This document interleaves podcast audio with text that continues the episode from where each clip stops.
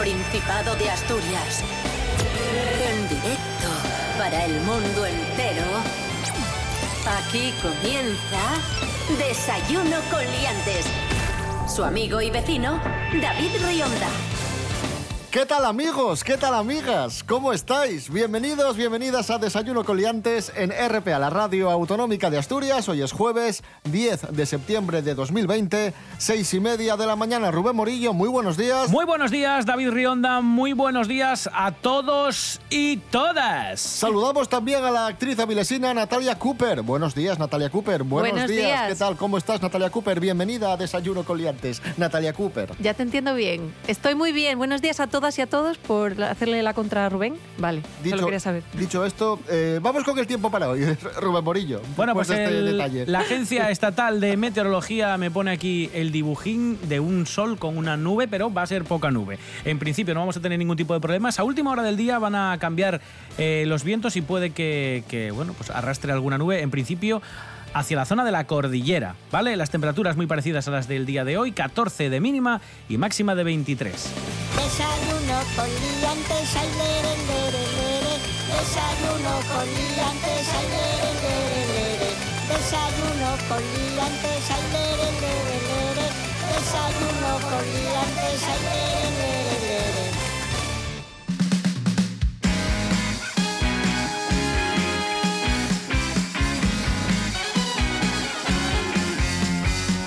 Tengo una efeméride. A ver, eh, A ver, Hoy se cumplen 30 años de, Sí. la, de la emisión por primera vez de la famosa serie El Príncipe de Bel Air ¿en España o en el mundo?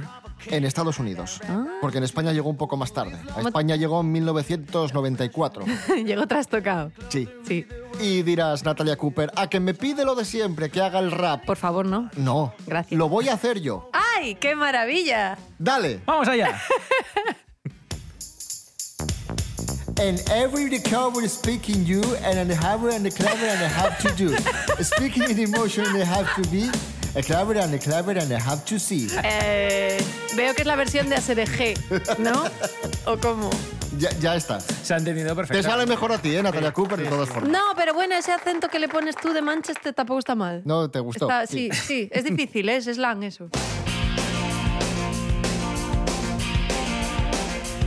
Y tenemos otra efeméride. Un día como hoy de 1846, Elías Howe patentaba su máquina de coser, pero esta no fue la primera. Hubo muchísimas máquinas de coser. Serapio Cano, buenos días, cuéntanos. Sí, la máquina de coser, que hasta su invención, como se podrán imaginar, todo tipo de costuras se hacía a mano y era muy cansado. Hasta la revolución industrial, pues era muy costoso coser, vaga la redundancia, sobre todo en grandes cantidades o cosas que, tuviesen muchísima extensión de tela. Hasta la maquinilla de coser ha tenido que evolucionar mucho, pues sí, ha habido mucha gente por el medio que ha hecho aportaciones como Thomas Sainz, que creó la primera, que permitía un, tro- un tipo de punto de cadeneta, Walter Hunt, Elias Howe y uno de los más famosos ha sido el que siempre hemos conocido, Singer, el de las máquinas de coger, de coser Singer. Las máquinas de coger me gusta. Que este señor, Isaac Merritt Singer, era neoyorquino, en 1811 inventó o patentó esta especie de máquina de coser, pero no fue lo primero que había inventado. Este señor se dedicaba al teatro.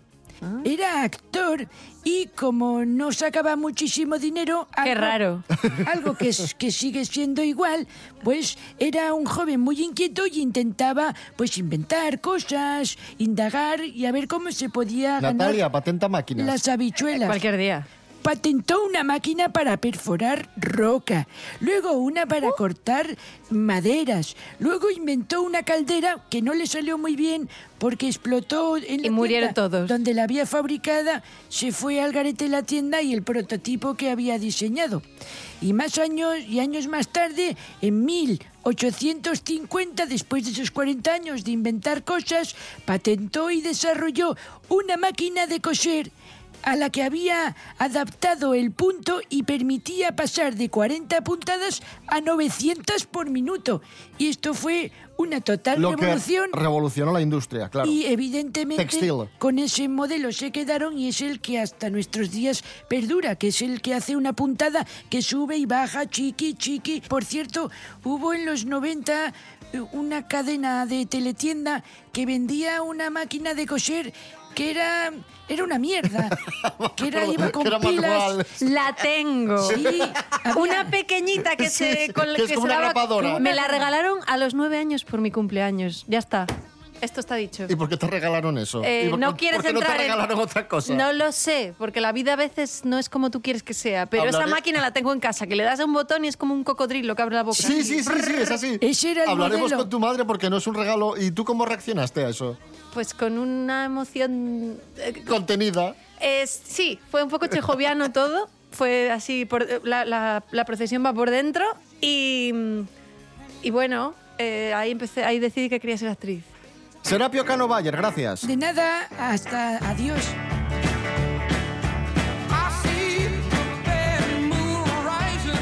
Y seguimos hablando de objetos cotidianos, hablamos de colchones, los Mm. colchones. Me gusta. Eso que sirve para dormir, para tirarte encima y dormir. Y a vamos, mí para hacer vida en general. efectivamente, y vamos a hablar del colchón más antiguo del mundo. Lo hacemos con Arancha Margolles. Buenos días, Arancha. Buenos días, David. Te voy a hacer una pregunta un tanto indiscreta. A ver, ¿cuántas veces a lo largo de tu vida has cambiado el colchón de tu cama? Porque sabes que hay que hacerlo, pues, como mínimo, como mínimo, pues una vez cada 10 años o así. Bueno, salvo que vivas en la región de KwaZulu Natal, en Sudáfrica, concretamente en Border Cave, donde no se lleva mucho, al parecer, esto de cambiar el colchón cada cierto tiempo. Los arqueólogos han encontrado allí el más antiguo del mundo, tal cual lo dejaron los Homo sapiens que lo construyeron, que hicieron aquella cama hace 227.000 primaveras. Eso sí, no sabemos si la dejaron hecha o por hacer. Lo único que sabemos es que aquel colchón era un poco diferente a los que tenemos nosotros ahora y probablemente un poco más incómodo, porque se componía de hojas, de hojas de una planta, la las gramíneas panicoidae, que bueno, que le daban un poco de consistencia a lo que era el colchón, que reposaba, por cierto, sobre cenizas, sobre una capa de cenizas que procedían de madera, del troco del alcanfor quemada y también de huesos quemados. Y creen los arqueólogos que esta ceniza lo que hacía era proteger a la persona que durmiera sobre esta cama de los insectos, eh, espantaba a los insectos.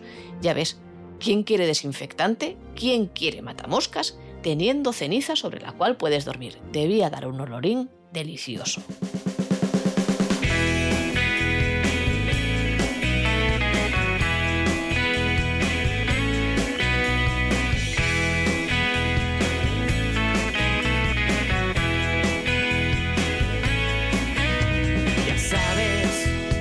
Me salgo fácil de la vida. Contando sombreros, doblando esquinas. Nunca fui la mejor compañía. Solo un explorador de la rutina. Me viste caer, buscándote en todas las minas, y en los altares. Una herida abierta es tarde ya. Seremos ceniza de canciones pasajera. Una herida abierta. Ahí sonaba del río, una herida abierta, música asturiana aquí en Desayuno con Liantes. Hace ya bastante tiempo que no hablamos de, de los challenge, estos de, de los retos virales, estos de redes sociales, que tanto nos enfadan y que tan peligrosos son. Pues hay uno que ha causado la muerte a una joven y que, y que está, bueno, preocupando mucho a los padres. El Benadryl Challenge. El Ay, Dios, Benadryl es suena un- genial. es un medicamento, es un antihistamínico fabricado por el laboratorio Johnson Johnson Y dice la leyenda urbana que si ingieres mucho de, de este medicamento puedes llegar a sufrir alucinaciones. ¿Pero para qué sirve? En... para alergias, Ah, básicamente, ¿no? Vale. Pues el reto consiste simplemente en ingerir este medicamento en grandes cantidades para intentar sufrir alucinaciones. Pues bien, una joven de 15 años ha fallecido y desde, la- desde el propio laboratorio, desde la propia empresa Johnson Johnson ha dicho que, que, bueno, que no se puede hacer esto, obviamente. Selección natural. Yo a mí, eh, perfecto. O sea, vamos a ver. Pero, pero, pero, sí, eso digo yo, vamos a ver. Es que, sin ir más lejos, en un monólogo Ricky Gervais decía que en la lejía todavía había que poner un cartel que, pone, que ponga no puede beberse. Porque hay algún listo que todavía dice voy a beber lejía.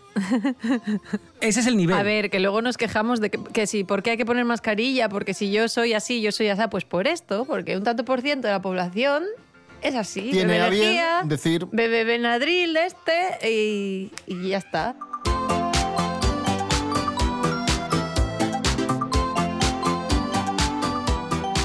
Siguiente noticia. Estudio científico. Eh, las mujeres son más activas por las mañanas en el trabajo. ¿Qué mujeres? Esto es un estudio científico. Rubén Morillo nos va a ampliar Sí, esta información. Hay dos doctores, son Anderson o Sen Anderson y Garrett Fitzgerald de la Universidad de Pensilvania, es a los que les tienes que ir a preguntar. Ya. Han o sea que entrevistado, si te quejas, que ya te veo venir, han entrevistado te quejes a ellos. 53.000 personas que han participado en este, en este estudio y lo que viene a revelar es eso, que las mujeres son más activas por las mañanas, que influye mucho el tipo y cómo gestionamos eh, los relojes corporales las personas. Son muy diferentes los relojes corporales de los hombres y los relojes corporales de las mujeres. Ah, mira. Según, Ya- no. según la Ya- ya investigación. lo sabía espera, yo. espera, que termino, termino. Según la investigación, las mujeres se adaptan mejor al trabajo por turnos rotativos que los hombres porque eh, sus relojes corporales están configurados de una manera muy diferente a la de los varones. Por ejemplo, también las mujeres son más resistentes a interrupciones en los ritmos circadianos.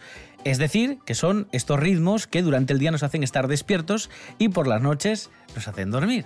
Mira, también ahora que lo decís a propósito, dice un estudio de la Universidad de Busdongo A ver, a ver. que los hombres eh, cuando comen marisco eh, pierden la mitad de las células de las perdón, la mitad de las neuronas que les quedan en, el- en la cabeza cada vez que comen marisco. Lo dice la Universidad de Busdongo. Los hombres, las mujeres solo el 30%, porque bueno, los ritmos circadianos. A ver, por favor, por favor. Búscalo, David. búscalo. Por favor. Busdongo. ¡Qué paconada es esta! Estudio. De verdad. Esto de estudios de hombres diferencia de mujeres me da mucha pena. ¿Qué estudio ni qué estudio? A ver, habrá gente y gente. Yo por las mañanas funciono como una, una pisonadora, la verdad. Funciono pues lento. Entonces, y soy mujer, que yo sepa la última vez que chequeé. Entonces, este estudio a mí... Te hicieron pruebas, ¿eh? Y tenemos otro estudio científico, Natalia Cooper. Vaya por Dios. Si, si quieres hablamos de Fran Rivera o... No, no, no. Vale. Eh, pero, pero ¿es otro, ¿es otro hombres versus mujeres? No. No, no, no. Vale. Bueno, bueno, ¿con qué modelo de móvil se liga más? Ah, bueno, nada, dale, dale. ¿Te vale? Eh, Me parece que me, me resulta menos controvertido. Ok.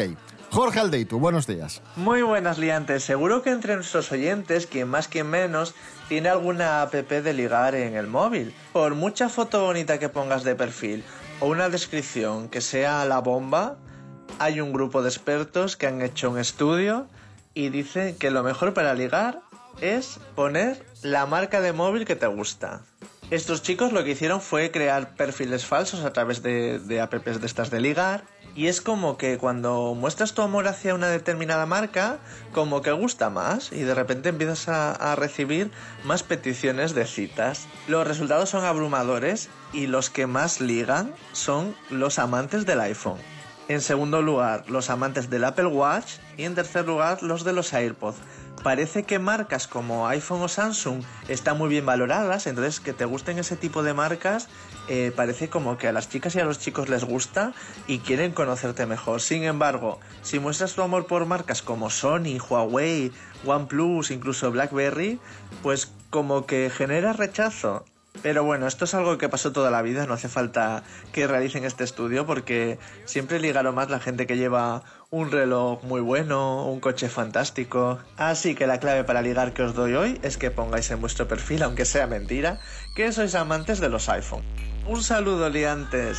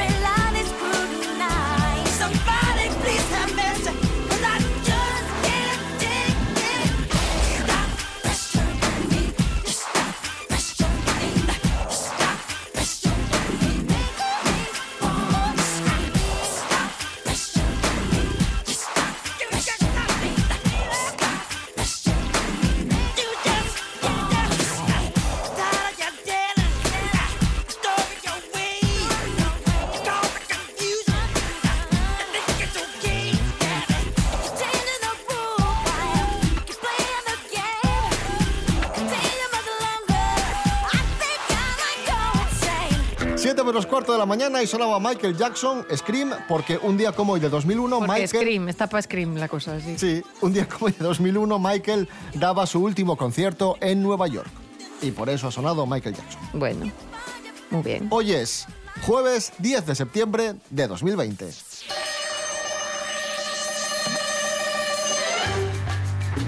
Vamos con noticias de cine. José Luis García.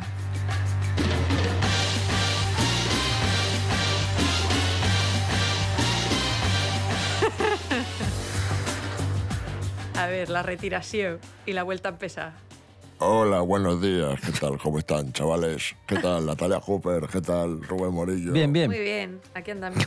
Pues vengo con las noticias de cine muy interesantes y noticias que están marcadas por el coronavirus, como ustedes pueden sa- saber, ¿no? Como Sí. pueden, pueden Sí, imaginarse, sí, ¿no? todo lo ha inundado. Corona- Misión Imposible 7, que ya van por las 7, retoma su rodaje. Bien. Eh, ya dijimos aquí en el programa hace unas semanas que la séptima entrega de, de Misión Imposible tenía previsto retomar su rodaje y ha sido el propio director de la cinta, Christopher McQuarrie, el que ha dicho, pues volvemos a, a rodar, ¿no?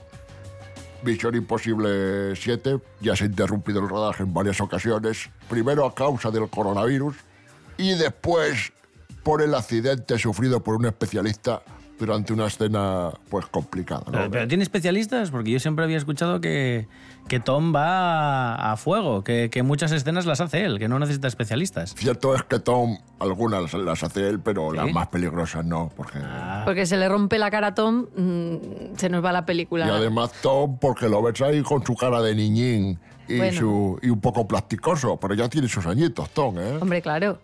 Que tiene 50 y pocos tiene, ¿no? Voy a buscártelo. Y- 58. Oh, bueno, 50 y muchos. Bueno, bueno. Efectivamente. Cuidadito. Que- Efectivamente. Cuidado, eh, que Tom ya no es un niñín. Y tengo otra noticia de cine también. Qué bien. Sí. Ustedes también saben que el próximo 12 de noviembre llega a la sala de cine la última de James Bond, de 007. Sí. Se va a titular Sin tiempo para morir. Y es la última en la que Daniel Craig va a hacer de James Bond, porque ya está un poco hasta los, los mismísimos Hasta Daniel los Craig. Ya. no, de hacer de James. Bond. Está un poco cansado ya el hombre y dice que ya que no quiero más hacer de James Bond. Entonces, se está especulando mucho so- sobre, sobre quién va a ser James Bond después. Yo. ¿Cómo vas a ser James Bond? Voy a ser yo. Eddie ¿No Mur- sabéis? Pues estaría Eddie bien. Murphy, Eddie Murphy. O yo. Está entre uno y otro. No saben. Y un programa informático, un programa de casting, ¿Cómo que un Un programa? programa de casting. un programa, nueva. un programa informático que compara los atributos del personaje y diferentes actores. ¿Y sabéis quién, a quién ha elegido la inteligencia artificial próximo James Bond? Eh, a Henry Cavill. Dice que es el perfecto. Gracias, chavales. Ismael Fleming. Venga. y Jan. Gracias, José Luis García. Qué tipo. Ay. Ay.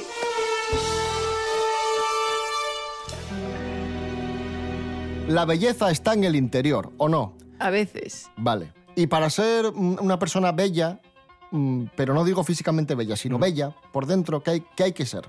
Eh, buena persona, Buena persona, por ejemplo. Tomar Actimel porque te cuida por dentro y por fuera. Esto es publicidad gratuita. Eh, no lo sé, no lo sé. No lo sé. en fin, ser generoso. Teresa Fernández, buenos días. Hola David, hoy os voy a contar cómo lograr que los demás os vean más atractivos. Así, con el guapo subido, ¿no? Pues es tan sencillo como ser generosos. Se dice mucho eso de que la belleza va por dentro. Parece que algo de verdad tiene. Una investigación científica acaba de descubrir que no son unas palabras de consuelo o vacías. Según los hallazgos de este reciente estudio, publicado en la revista Nature Communications, ser generosos puede volvernos más atractivos. Ahora ya lo sabéis, invitar a la cena puede significar mucho más que un mero detalle de cortesía. ¿Y cómo han llegado los investigadores a esta conclusión? A los participantes en el estudio se les mostraban imágenes de varias personas y se les pedía que le pusiesen nota a su atractivo físico. Al calificar el atractivo de los sujetos sin que los participantes supiesen nada más acerca de ellos, tendían a percibir como más guapos a los más generosos. Según los investigadores, los resultados demuestran que tendemos a ver como más guapas a aquellas personas que son propensas a compartir con los demás. Compartir es vivir, suele decirse, y tal vez también sea ligar. Ponedlo en práctica y ya me contáis qué tal. Hasta luego.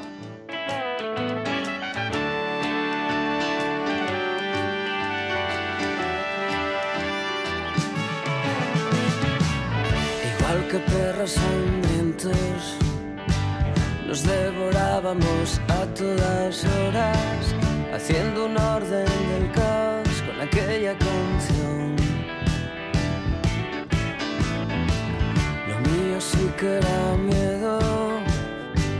verte estupenda tomándome a broma y cómo quitarte de medio antes del chaparrón.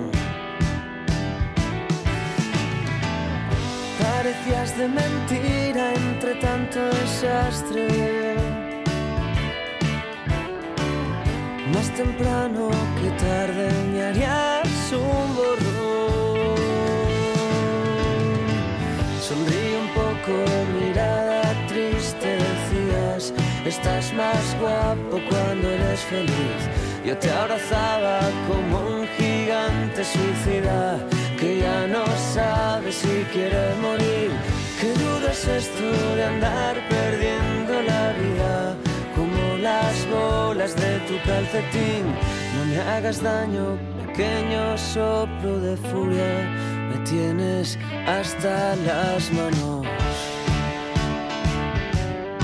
Alfredo González, hasta las manos. Natalia Cooper, gracias por haber desayunado con nosotros.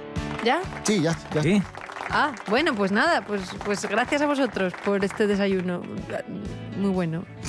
Y ahora cedemos el testigo para seguir hablando de cine a Miguel Ángel Muñiz.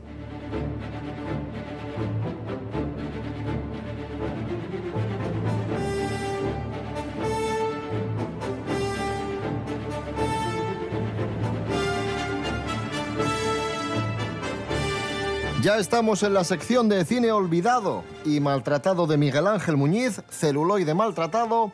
Hoy hablamos de una película de ciencia ficción del año 1979, Meteoro. That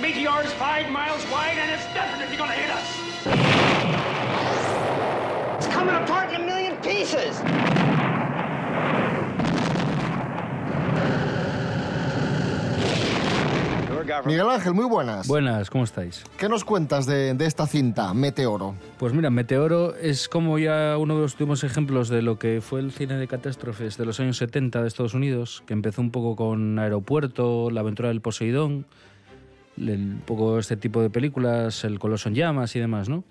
Ya es, pues como tú decías, desde el año 79, ya son los últimos est- estertores. Está dirigida, es curioso, por el, por el que dirige La aventura del Poseidón, por Ronald Nim, que es un poco el, el precursor, digamos, o por lo menos el que tuvo la primera cinta de gran éxito de este tipo de, de películas. Y tiene un reparto así bastante curioso. Está Sean Connery, Natalie Wood, Carl Malden, está Henry Fonda por ahí, Martin Landau. Tiene un reparto de estrellas bastante importante, como era habitual en estas películas. Y es curiosa porque, bueno, es un poco de las primeras películas de catástrofes ya de esta época, con que ya se pueden hacer efectos visuales así a lo grande y escenas de acción así muy impactantes. Y retoma un poco pues, el argumento que tenía, por ejemplo, pues, eh, películas como Armagedón o Deep Impact, ¿no? Pues es un meteoro gigante, un meteorito gigante que se acerca a la Tierra y entonces, pues aquí Estados Unidos y Rusia tienen que unir fuerzas para lanzar unos misiles y que con la fuerza de todos esos misiles al final eh, consigan hacerlo pedazos, digamos, ¿no? Y por, por el medio pues hay cachos de meteorito que llegan a la Tierra y causan catástrofes y demás. Y luego tenemos, claro, una película de ciencia ficción con el hándicap de tener que resolver toda esa situación con, con los pocos medios que había entonces. Sí, aparte ya te digo, a ver, es una película muy de oficinas, eso de gente pensando planes en habitaciones y tal, y luego pues también hay escenas de acción que ya te digo, están bastante bien resueltas. Tiene así, bueno, un carácter bastante, bastante diferenciado de otros papeles que había hecho Connery en esos años. Y luego tiene ese trasfondo también político como de buenas intenciones eh, de la Guerra Fría, ¿no? De los rusos y los americanos que se unen ante una catástrofe mm, interna bueno, internacional o galáctica casi. Y bueno, un poco como para crear una especie de distensión política, ¿no? De alguna manera, y de acercamiento. Y ya digo, yo creo que a nivel sociológico es bastante interesante todo el contexto histórico de la peli. Y luego es una película que, ya digo, está muy bien hecha. Eh, creo que pasó con más pena que gloria en la taquilla. Y es la típica película que reponían en, la televisión, en Telecinco, en la primera de vez en cuando. Y es una película de esas que yo creo que mucha gente la vio por la tele, la mayoría de la gente seguramente la vería por la tele, pero que te queda un buen recuerdo. Yo la vi hace muchos años y luego la volví a ver hace poco y creo que se conserva muy bien. Pues ahí la tenéis, Meteoro, película de 1979, celuloide maltratado, películas olvidadas con Miguel Ángel Muñiz. Gracias, Miguel Ángel. Venga, hasta la próxima.